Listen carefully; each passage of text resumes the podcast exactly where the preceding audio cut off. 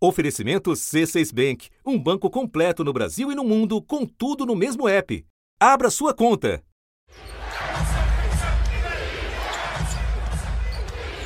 Depois de quatro meses paralisada pela pandemia, a principal liga de basquete do mundo conseguiu retomar os jogos em 30 de julho, num complexo totalmente isolado na Disney, em Orlando. A NBA está de volta e de um jeito inédito. A bolha, como é chamada essa estrutura, tem protegido os atletas da Covid-19, mas não conseguiu desconectá-los dos protestos antirracismo. Nos Estados Unidos, jogadores de basquete boicotaram as partidas da NBA em protesto contra o racismo e a violência. Reativadas depois de mais um caso de violência policial contra um homem negro, as manifestações coincidem com a convenção do Partido Republicano, que formaliza a candidatura de Donald Trump à reeleição. O filho do presidente, Dom Júnior, também falou sobre os protestos contra o racismo e descreveu os manifestantes como anarquistas. Anarchists have been flooding our streets and Democrat mayors are ordering the police to stand down. Da redação do G1, eu sou Renata Luprete e o assunto hoje é o boicote histórico do esporte que se junta aos protestos contra o racismo nos Estados Unidos em plena campanha eleitoral qual é o significado e as possíveis consequências desse movimento. Neste episódio, dois jornalistas da Globo baseados em Nova York, o comentarista Guga Chakra e o repórter Guilherme Roseguini, do Globo Esporte. Sexta-feira, 28 de agosto. Guga, nesta semana, os protestos antirracismo voltaram a ganhar atração nos Estados Unidos. Eu te pergunto, qual foi o estopim desta vez e o que aconteceu a partir daí. Renato, o estopim dessa vez foi é, uma pessoa chamada Jacob Blake. Ele foi alvejado por policiais sete vezes nas costas quando ele entrava no carro dele, onde estavam três filhos dele.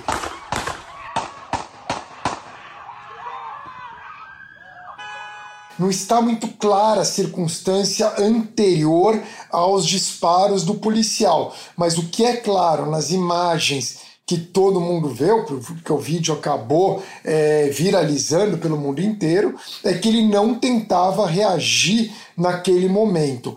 Mesmo que ele houvesse cometido um crime, o policial não deveria ter disparado, já que ele não estava reagindo. Mas tampouco ele havia cometido um crime, o que é mais grave ainda. A única coisa que se sabe é que ele tinha uma faca no carro, mas ele pode ter uma faca no carro, não é crime ter uma faca no carro. Então, obviamente, começaram a ver esse episódio como mais um episódio de violência da polícia contra os negros, visto que o Jacob Blake é afro-americano e os policiais eram brancos. O Jacob Blake, por milagre, Renata, conseguiu sobreviver a esse episódio, mas com uma série de sequelas. E daí vieram os protestos, Guga, que resultaram em violência. Conta um pouco para nós do que aconteceu, porque até morte teve nesse caso. Os protestos nessa cidade em Wisconsin ganharam uma dimensão grande ali dentro e houve sim episódios de vandalismo, episódios é, de saques. Mas no meio disso tudo, um adolescente de 17 anos, é, que se identifica como miliciano, que estava ali contra os manifestantes, ele fez disparos que mataram duas pessoas. Então, teve mais esse elemento para gravar o cenário. Desde maio, quando George Floyd, um homem negro, foi morto por policiais brancos, manifestantes têm ido às ruas diariamente em várias cidades americanas pedir o fim da violência policial e do racismo. Kuka, tudo isso está acontecendo simultaneamente à convenção do Partido Republicano que formaliza a candidatura de Donald Trump à reeleição. Qual é a mensagem por lá, nesse evento que se encerra nesta quinta-feira? E de que maneira a mensagem da convenção se relaciona com o que está acontecendo nos Estados Unidos, desde o assassinato de George Floyd e os protestos que se seguiram? Olha, a primeira parte, qual a mensagem? Eles condenam apenas a parte do vandalismo. Não houve nenhuma forma de solidariedade com a família do Jacob Blake, não houve nenhuma empatia com a pessoa dele. Well, don't be sorry, because this has been happening to my family for a long time, longer than I can account for. Então, essa é a primeira coisa. Em segundo lugar, hoje os Estados Unidos estão muito polarizados nessa questão das manifestações contra o racismo. A maioria da população apoia as manifestações, não os episódios de vandalismo, mas apoia essas manifestações e avalia que há sim racismo dentro da polícia dos Estados Unidos, que há essa violência contra a população afro-americana e outras minorias, como a gente viu no episódio George Floyd e agora no Jacob Blake. Mas há o outro lado, que é especialmente o eleitorado do Donald Trump, que vê como um problema maior esse vandalismo e eles vendem a ideia de que as cidades dos Estados Unidos, que em sua maioria são governadas por democratas, seriam caos justamente por causa dos democratas, e se o Biden assumir o poder, vai ficar pior ainda. Mike Pence defendeu os policiais. Disse que os homens de farda são os melhores entre nós. Law and order on the streets of this country. E prometeu que um novo governo de Trump estabeleceria a lei e a ordem. Pence concluiu dizendo: "Você não estará seguro na América de Joe Biden." You won't be safe in Joe Biden's America. And under President Trump, we will always stand with those who stand on the thin blue line and we're not Guga, e alguns discursos específicos da convenção é, tiveram muito a ver com isso que você está falando, né? Me recordo aqui do discurso da Nick Haley, ex-embaixadora na ONU, do vice-presidente Mike Pence e do próprio filho de Trump. Pode comentar? É interessante, a Nick Haley, ela é filha de indianos e ela, ao mesmo tempo que ela fala que nunca sofreu preconceito no discurso, ela fala em seguida que a família dela teve que superar preconceitos quando é, chegou aos Estados Unidos. No caso do Mike Pence e dos filhos do Trump, essa falta de empatia mesmo que eles têm é, com as vítimas dessa violência racial. É algo que chama é, muito a atenção. E daí também eles colocaram para discursar alguns é, algumas figuras trampistas que são afro-americanas, tentando mostrar de uma certa forma que o Trump não seria racista. Teve um, uma das pessoas que discursaram, que é um ex-jogador de futebol americano. Herschel Walker, uma estrela do futebol americano, disse que é amigo de Trump há 37 anos. Eu cresci no Sul Profundo, vi o racismo de perto. Eu sei o que é. E Donald Trump não é. É só de pensar que precisam dizer que o presidente não é Sim. racista é algo que explica muita coisa, né? Qual que é a imagem do Trump para boa parte da população americana hoje. Pelo ambiente polarizado e violento, por vezes, que a gente está assistindo, muita gente está traçando um paralelo entre a eleição deste ano e a de 1968, quando o vitorioso foi Richard Nixon. Você encontra paralelos? Olha, eu, eu, eu discordo dessa visão de muita gente, porque, primeiro, Nixon não era incumbente. Nixon surgiu, aparecia como a oposição naquele momento. Ele não estava no poder. Então, essa é uma diferença dele para o Donald Trump. A figura do Nixon também era distinta do Donald Trump em muitas questões, assim, eles não são parecidos. Eu acho que o Trump tem muito mais similaridade com um terceiro candidato naquela eleição, que era o George Wallace, que concorreu é, de forma é, é, é, independente, né, como terceiro candidato. Eu acho que a similaridade no discurso do Trump é com ele. Enquanto Nixon foi um ex-governador da Califórnia, foi vice-presidente dos Estados Unidos, havia sido candidato é, em 60, havia perdido, era uma figura que trazia a ideia de normalidade naquele momento. E as manifestações ocorriam no governo do Lyndon Johnson, não no governo Nixon. O que a gente vê agora, essa tensão toda nos Estados Unidos, é no governo do próprio Trump. Gugai, vamos então agora para um ponto que chama a atenção agora, um elemento da equação que não estava muito presente na onda anterior de protestos, que é essa reverberação de proporções inéditas no mundo do esporte. Algo que ganhou mais relevo na NBA, mas que foi muito além da NBA. Você pode pode resumir um pouco para nós de que maneira repercutiu no esporte? Olha, repercutiu mais realmente no basquete, na NBA, mas também na Major League Baseball também houve jogadores que não quiseram jogar, mas tem que deixar claro que os jogadores de basquete, em geral, eles são ideologicamente mais próximos é, do Partido Democrata, eles são mais progressistas. Tanto que o presidente Donald Trump se manifestou e classificou a NBA hoje como uma organização política e que isso, na opinião dele, não é algo bom.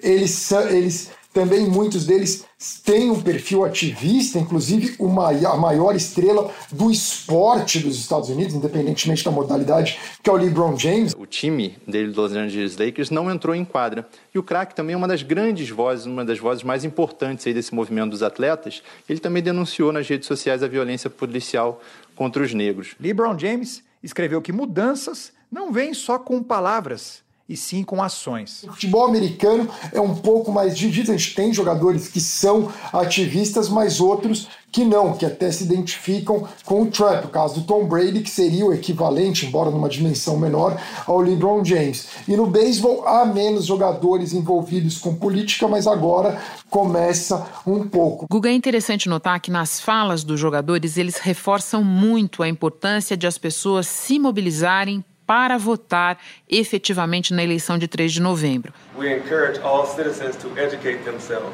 take peaceful and responsible action and remember to vote on November 3rd on behalf of the Milwaukee Bucks. A gente sabe que o voto é facultativo nos Estados Unidos. Eu te peço que nos explique qual é o sentido dessa mensagem agora. Porque há uma forma em muitos estados, como a Geórgia, por exemplo, eles fazem o possível para dificultar que camadas mais pobres da população e acaba indiretamente afetando as minorias, como a minoria afro-americana e latino-americana, consigam é, se registrar para votar através desses obstáculos. E como a gente sabe, a população afro-americana, assim como a população latino-americana, vota em massa no Partido Democrata. Na última eleição, Trump teve menos de um décimo dos votos. Guga, eu sei que esporte é uma coisa em que você presta muita atenção desde sempre. Para terminar, o que significa um atleta do porte, do tamanho do LeBron James, se dedicar a uma causa, abraçar a causa do Black Lives Matter e entrar numa campanha para as pessoas votarem. Qual é o significado disso? Olha, é muito importante o que LeBron James faz ele se coloca nessa posição porque ele é inigualável. Ele, ele, é a grande estrela, como você sabe, do basquete americano desde Michael Jordan. Mas, diferentemente do Jordan, que se mantinha distante de polêmicas é, relacionadas à política, o LeBron James se envolve de uma forma similar ao boxeador Muhammad Ali, que é outro grande atleta da história americana. E é muito importante nesse momento, porque o LeBron James é uma figura muito admirada por não só jovens, mas pelos, e não só pelos afro-americanos, pela população americana em, em geral, verem é, o LeBron James agindo dessa forma, vai ter um simbolismo muito grande. Guga, muito obrigada por todas as informações. Estamos na largada do segundo ano do assunto e você já conquistando posições, se preparando para chegar ao playoff e eventualmente ganhar de novo o título de convidado mais frequente do podcast. Ah, obrigado, tomara que eu seja de novo adorei ter sido o mais convidado no primeiro ano. Renata, parabéns pelo programa, que é excelente. Hora de falar com o Guilherme Roseguini. Guilherme, para que as pessoas tenham ideia do quão inusitado foi o que aconteceu nesta quarta-feira com o boicote aos jogos é, da NBA, é, a gente podia voltar para um episódio, a única vez que algo parecido por essa motivação racial aconteceu na Liga. Em 1961, um episódio envolvendo o lendário então pivô do Celtics, Bill Russell. Você pode contar essa história para nós? Sim, Bill Russell é o maior vencedor da história da Liga. Ele tem 11 títulos.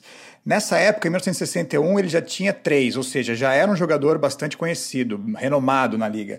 Ele vai até um restaurante em Lexington, no Kentucky, antes de um jogo e pede uma refeição e não é atendido por ser negro. Dizem para ele: ó, você é negro, você não pode comer aqui. Ele se revolta com aquilo, sai dali e lidera um boicote dos jogadores negros do Boston Celtics na ocasião para não participarem de uma partida é, naquela noite. Bill liderou um boicote do time, o melhor da época, a partida daquela noite. Foi algo sem precedentes e que sacudiu a NBA. Essa firmeza com que se posicionava chamou a atenção de figuras públicas, de fora do esporte. Ele e Martin Luther King se tornaram amigos muito próximos, chegaram a marchar juntos. Mas era um outro contexto histórico. Aquela era uma partida de exibição, uma partida de pré-temporada. O que a gente viu agora aconteceu numa partida de mata-mata, muito mais relevante do ponto de vista técnico. E era uma outra NBA também, era uma NBA com poucos negros. Quando o Bill Russell começa na liga, ele, ele conta isso no livro dele, ele fala assim, eu era o sétimo negro a jogar, o sétimo. Tinham sete negros jogando na NBA. Hoje, 80% da liga é formada por jogadores negros. Então, assim, quando um jogador hoje ele não entra em quadra, ele resolve não entrar, ele automaticamente está perdendo dinheiro. Os jogadores e os donos dos times dividem meio a meio o valor que eles conseguem dos contratos de televisão. Quando você pisa na quadra ou, quando você resolve não jogar, você perde imediatamente o valor que você poderia receber por aquilo. A gente ainda vai falar dessa força, mas antes eu quero retomar algo que você mesmo disse conversando comigo na noite de quarta-feira no Jornal da Globo. Você alertou as pessoas dizendo: olha, o que aconteceu hoje não veio do nada, tem uma história por trás. E, inclusive, uma história mais recente, não tão remota quanto a do Bill Russell. É, o engajamento de muitos dos atletas da NBA é anterior a tudo isso. E o próprio esforço da Liga para viabilizar essa temporada atípica, na bolha, no meio da pandemia, ele passou por aceitar e por incorporar parte de, dessas reivindicações e dessa militância dos atletas, certo, Guilherme? Certo, sem dúvida. Isso vem muito forte é, com o movimento Black Lives Matter, o Vida Negras, os Vida Negras Importam. Três meses atrás, quando George Floyd é assassinado. George Floyd! George Floyd! George Floyd! Manifestações desse porte aqui nos Estados Unidos não aconteciam desde que o líder negro Martin Luther King foi assassinado em 1968.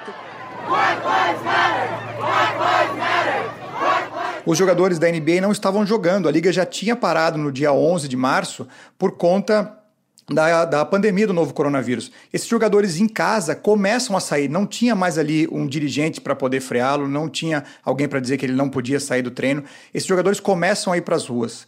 Não é um, dois, são vários, muitos. As grandes estrelas todas não estão participando de protestos, eles estão liderando protestos, na linha de frente, fazendo discurso, com o megafone na mão. We need more leaders. We, we need more people speaking Aquilo traz uma força coletiva que o esporte não tinha visto até então. O que a gente tinha anteriormente era sempre que um atleta tentava fazer alguma reivindicação nessa linha de justiça social, ó, já chegava muita gente do establishment ali tentando calá-lo. Pega, por exemplo, o caso do Colin Kaepernick, um jogador de futebol americano, que um caso que ficou famoso, que ele ajoelhava durante o hino americano em protesto justamente contra a brutalidade policial. Kaepernick, antes de um jogo em 26 de agosto, não se levantou para a execução do hino nacional americano. Era uma referência à morte de jovens negros por policiais. Esse cara, ao fazer isso, foi a vida dele acabou. Ele não conseguiu mais contratos na liga, é, ele não conseguiu mais apoio publicitário, foi muito difícil para ele conseguir é, é, se manter com esse silêncio que vinha em volta. E conversando com historiadores, eles me disseram: a diferença grande é essa. Quando alguém fazia isso no passado, tinha muita gente para tentar limitar de primeira. Falou assim: acabou. E aquilo servia de exemplo. Os outros atletas ficavam com medo. Dessa vez foi muita gente ao mesmo tempo, de vários esportes, de todos os tipos. É, brancos entraram na história também, não foram só negros. Isso deu uma força coletiva que os jogadores, a princípio, não sabiam que tinham tão grande assim. E eles levaram isso para dentro da bolha. Dez quadras de basquete foram construídas neste resort da cidade de Orlando. O público não entra. É uma bolha que já virou referência para o futuro dos esportes e de outros grandes eventos. Quando a NBA quis retomar é, as atividades, eles falaram: opa, para voltar, eu quero poder falar sim sobre racismo, quero debater justiça social nas entrevistas. E a gente acabou vendo casos que eu, como repórter, nunca tinha vivido. Jogadores saindo de treinos e chegando para os repórteres dizendo assim: olha, nós não vamos falar de basquete hoje. Me perguntem sobre George Floyd e me perguntem sobre Breonna Taylor, mas não falem comigo de basquete. É interessante notar, Guilherme, como esse movimento ganhou corpo em relativamente pouco tempo. Eu estava lembrando que o caso do Kaepernick é de 2016, não faz tanto tempo assim. Não, é, é tudo, tudo, tudo muito recente. Bom, vamos voltar para a bolha. A NBA é um negócio bilionário que investiu outros tantos milhões de dólares, mais de 100, para montar essa estrutura na Flórida, justo na Flórida, um dos estados americanos mais afetados pela pandemia e conseguir viabilizar a continuidade do negócio e do espetáculo. Agora, Guilherme, depois do boicote desta quarta-feira, explica pra gente o que acontece. Uma série de negociações começaram com os jogadores, onde é que elas podem dar? A bolha criou um experimento social e sanitário inédito no esporte, né? De repente, todos isolados num local que quando eles chegam lá no dia 7 de julho, a Flórida é o epicentro da pandemia no mundo. Não tinha lugar no mundo com mais casos. Pela quinta semana consecutiva, nenhum jogador da NBA testou positivo para a Covid-19. E olha que ao redor, o estado da Flórida já acumula 593 mil casos. E a NBA consegue não só fechar os atletas ali, como usar aquilo como um experimento mesmo. Foi desenvolvido com os atletas da NBA o teste mais barato para detectar coronavírus. Em vez de sete dias, os resultados saem até 24 horas tudo por 10 dólares. Tudo isso estava funcionando muito bem, mas é claro que você pode fechar com o vírus, mas você não consegue isolar esses atletas do mundo ao redor. Quando as imagens de Jacob Blake sendo baleado pelas costas, com os filhos no carro, é, chega no domingo à noite, isso começa a ter uma discussão enorme entre os jogadores. É, eles continuam jogando, mas por, até pelo fato de estarem lá isolados, as conversas ocorrem com muito mais frequência. A partir daí foi se criando um ambiente de indignação, de falar, ah, precisamos fazer alguma coisa. Falar só nas entrevistas não está dando certo. E aqui é um momento muito chave, porque tudo que foi feito até agora é, antes do, do boicote, era combinado. Né? Era isso que eu ia te perguntar, Guilherme, porque é, até um certo ponto, os executivos da Liga foram sensíveis, perceberam o momento e incorporaram algumas coisas, como é, dar espaço para o próprio slogan do Black Lives Matter. Mas eu queria que você nos explicasse se eles foram surpreendidos pelo que aconteceu na quarta-feira. Totalmente, totalmente. É isso. O protesto até ali, da forma como ele existia nas entrevistas, ele era combinado, ele era esperado. De repente, o jogadores fazem diferente. Eles pegam de novo o controle na mão deles. Falam: peraí, agora é nosso. Somos nós que mandamos nisso aqui mesmo. O controle está nas nossas mãos. We are calling for justice for Jacob Blake and demand the officers be held accountable. Ninguém esperava o boicote do Milwaukee Bucks ao jogo do Orlando Magic que ocorreria nesta quarta-feira. Ninguém esperava. Os executivos foram postos de surpresa, começaram a marcar reuniões e não conseguiam entrar dentro do vestiário do Milwaukee Bucks enquanto os jogadores decidiam por eles mesmos não jogar aquela partida. E de repente, quando eles anunciam, falam assim, nós não vamos jogar, isso aquilo é recebido por outros atletas com muito entusiasmo. E quando você para, quando a quadra está vazia, a imagem que isso impõe, quando você interrompe um entretenimento milionário desse, é muito forte. A luz que existe hoje em cima desse tema depois do boicote é diferente da que existia antes do boicote. E o que acontece agora, Guilherme? Agora é o seguinte: os jogadores tiveram uma conversa muito séria na noite de quarta-feira sobre o que fazer, optaram depois de uma reunião na quinta-feira de novo, eles não tinham uma conclusão na quarta-feira, na quinta-feira decidiram o seguinte: vamos continuar o torneio. Vamos esperar um pouquinho para a poeira baixar, mas vamos continuar o torneio. Quem está lá dentro e com quem a gente conversa, dá para entender pelo seguinte: se você para agora e sai da bolha, que era uma vontade de muitos jogadores, vamos nos unir aos protestos, vamos ir para as ruas, você consegue incrementar esses protestos. Mas de repente essa plataforma para poder falar nacionalmente, ela desaparece.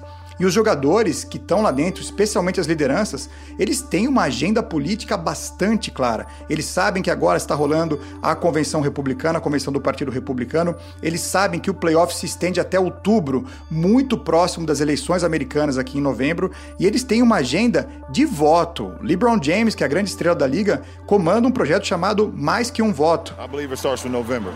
I believe it starts from November. That's why I started the initiative that I'm doing with more than a vote. Um, More Than a Vote, em que ele tenta trazer lideranças negras e tenta con convencer a população negra a ir para as urnas, a votar. E já que você mencionou o LeBron, eu termino fazendo para você a mesma pergunta que eu fiz para o Guga. Guilherme, para aproximar do ouvinte brasileiro, o que é que significa você ter um atleta do porte do LeBron, do LeBron James liderando um movimento como esse? Seria como se o nosso grande astro esportivo é, Seria como se o Neymar, hoje no Brasil, a figura esportiva mais conhecida, tomasse para si um tema muito caro fora do esporte e dissesse: essa agenda é minha e eu vou ajudar o país como isso. Eu não sou só um cidadão que joga bola na cesta ou que chuta a bola no gol. É uma frase dele, né? Eu não sou só um, eu, eu sou mais do que um atleta, né, Guilherme? Essa frase vem de uma polêmica com uma apresentadora da Fox News aqui que em determinado momento quando o LeBron James se posiciona sobre um tema político, ela diz: "Shut up and dribble", é, cala a boca e joga. Ele fala: "Não, não, não cala a boca e joga. Eu sou mais do que um atleta, eu sou mais do que um cara que joga bola na cesta." Yeah. Keep the political commentary to yourself, or as someone once said, shut up and dribble. Um, I would definitely not do that. I mean too much to, um, to society, I mean too much to the youth. E a gente não tem essa figura, esse cara que fala, eu não sou mais do que um cara que chuta a bola no gol. Não nesse nível de LeBron James, né? Nesse cara com essa amplitude. Guilherme, muito obrigada por conversar com a gente. Bom trabalho para você aí. Obrigado, Renato. Um grande abraço para você, viu? Este foi o assunto podcast diário do G1. De segunda a sexta, nós aprofundamos um tema relevante do noticiário em conversas com repórteres, especialistas e personagens da notícia. O assunto está disponível no G1 e também nos aplicativos Apple Podcasts, Google Podcasts, Spotify, Castbox, Deezer. Nos aplicativos dá para seguir a gente e assim você não perde nenhum novo episódio. Comigo na equipe do podcast estão Mônica Mariotti, Isabel Seta, Jéssica Rocha, Luiz Felipe Silva, Tiago Kazuroski, Giovanni Reginato e Renata Bitar. Eu sou Renata Loprete e fico por aqui. Até o próximo assunto.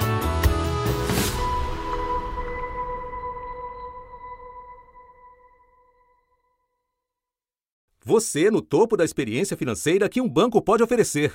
Escolha um banco completo no Brasil e em qualquer lugar do mundo. Abra sua conta no C6 Bank.